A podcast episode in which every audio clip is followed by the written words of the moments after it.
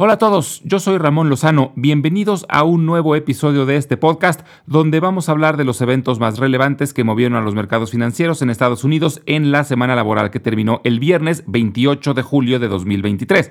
En la idea de la semana vamos a hablar sobre DuPont y en la sección educativa vamos a hablar sobre la primera burbuja económica de la historia.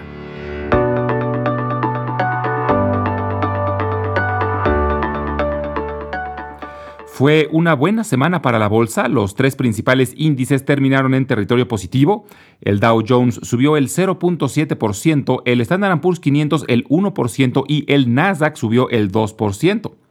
En temas macroeconómicos tuvimos en general buenas noticias. Se reportó que la economía de los Estados Unidos creció durante el segundo trimestre del año a un ritmo del 2.4% anual, muy por arriba del 2% esperado por los analistas.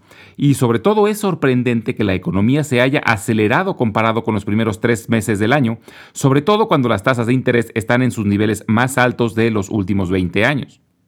También se reportó el índice de gastos de consumo personal, que es el indicador preferido de la Fed para medir la inflación, y mostró el menor incremento en más de dos años. Tuvo un incremento anualizado del 3%, aunque el índice subyacente, el que excluye alimentos y energéticos, se situó en 4.1% anualizado, aún elevado pero moviéndose en la dirección correcta. La Fed también fue noticia, terminó su junta mensual y anunciaron la decisión de elevar las tasas de interés en 25 puntos base pero esto era ampliamente esperado, por lo que no fue ninguna sorpresa. Es el onceavo incremento en las últimas 12 reuniones.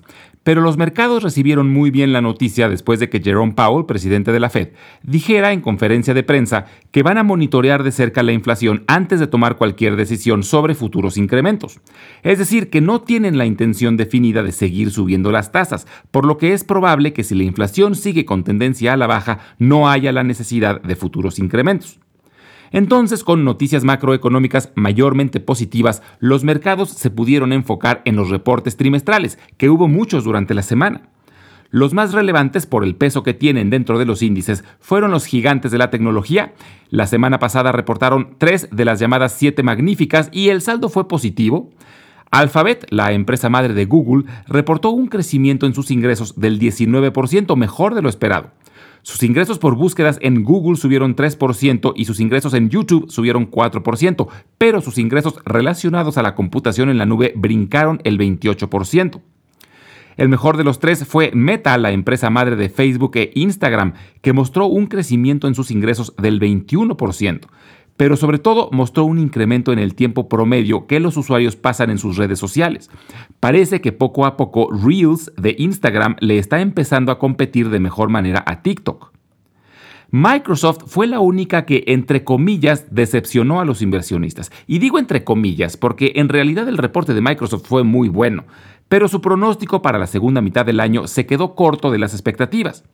Microsoft nos tiene acostumbrados a reportes perfectos, y este reporte fue casi perfecto, pero ese casi hizo que sus acciones cayeran más del 5%. Pero los prospectos de Microsoft siguen siendo muy buenos, por los que no tengo duda que eventualmente se va a recuperar. En otras áreas de la tecnología, ServiceNow, la empresa proveedora de software empresarial, vio sus ingresos brincar 46%. Intel reportó que regresó a la rentabilidad después de dos trimestres con pérdidas. Otros fabricantes de infraestructura para chips como Lam Research, KLA y NXP Semi también reportaron buenos números. Un tema común en casi todos los reportes de las empresas tecnológicas es su esfuerzo por sumar inteligencia artificial a sus plataformas y servicios. Y la gran ganadora parece ser Nvidia, ya que sobre todo las más grandes están compitiendo por obtener sus chips de alto desempeño. Nvidia reporta hasta el 23 de agosto, pero muchos directores la han mencionado en sus conferencias. Sí se nota que la demanda por chips de alto desempeño está muy caliente.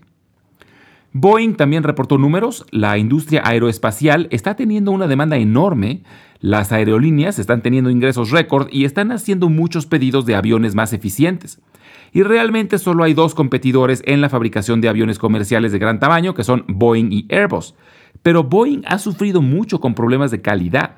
Varios de sus aviones han tenido que quedarse en tierra por meses hasta ser inspeccionados y certificados, y esto le ha pegado duro a la rentabilidad de la empresa, pero tiene una gran oportunidad enfrente si logran resolver sus problemas de producción. General Electric también se ha visto beneficiada con el crecimiento de la industria aeroespacial. Reportó un incremento en sus utilidades de más del 80% gracias a su negocio de motores para aviones. También reportaron las empresas automotrices General Motors y Ford, las dos mostraron ventas e ingresos muy sólidos, sobre todo la demanda de camionetas pickups y SUVs, pero están teniendo problemas para incrementar su producción de vehículos eléctricos, y esto preocupó a los inversionistas por lo que las acciones de ambas empresas terminaron bajando considerablemente. Esta semana habrá información relevante relacionada al mercado laboral y al desempleo, y también continuarán los reportes trimestrales con mucha intensidad. Los más relevantes por su tamaño serán los de Apple y Amazon, pero también vale la pena monitorear los de AMD, Qualcomm, Shopify, PayPal, Mercado Libre, Uber, Airbnb, John Brands, Starbucks, Merck, Pfizer, CBS, Amgen, DuPont y Caterpillar.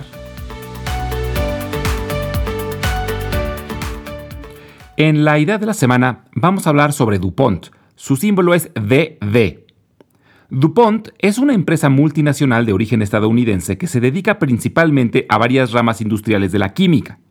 Fue fundada en 1802 en Wilmington, Delaware, por Eleuthère René DuPont de Nemours, un químico franco-americano, quien le puso su nombre completo a la empresa. Originalmente se llamaba E.I. DuPont de Nemours and Company y es una de las compañías más antiguas e importantes de los Estados Unidos.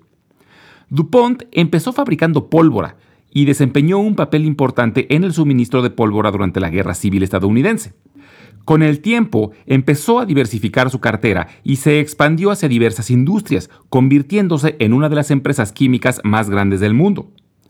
DuPont es poco conocida por el público en general porque fabrica materias primas para otros productos le venden directamente a empresas y no a consumidores finales, pero es la empresa que desarrolló materiales muy conocidos como el neopreno, el nylon, la licra, el plexiglas, el teflón y el kevlar, entre otros. Actualmente, DuPont tiene un portafolio muy diverso que incluye productos químicos, materiales sintéticos, fibras, plásticos, electrónica y productos relacionados con la agricultura, entre otros.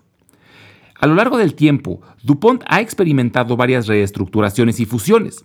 La más significativa fue en 2017, cuando se fusionó con Dow Chemical para formar Dow DuPont, lo que en su momento era la empresa más grande de la industria. Pero fue una fusión muy curiosa, porque se hizo con el objetivo de combinarlas para luego dividirse en tres empresas independientes, pero con distintas especializaciones. Dow y DuPont tenían algunos segmentos donde eran competidores y otros donde eran complementarios, y lo que hicieron fue crear tres empresas enfocadas en distintos segmentos. Una empresa de agricultura llamada Corteva, una empresa de ciencia de los materiales que se quedó con el nombre de Dow y es la empresa madre de Dow Chemical, y una empresa de productos especializados que es la actual DuPont. Entonces, la empresa se fusionó con el objetivo ya previsto de dividirse en tres, y esta fue la razón por la que la SEC accedió a que se diera la fusión, porque de otra manera, sin duda alguna, hubiera bloqueado la fusión por prácticas antimonopólicas.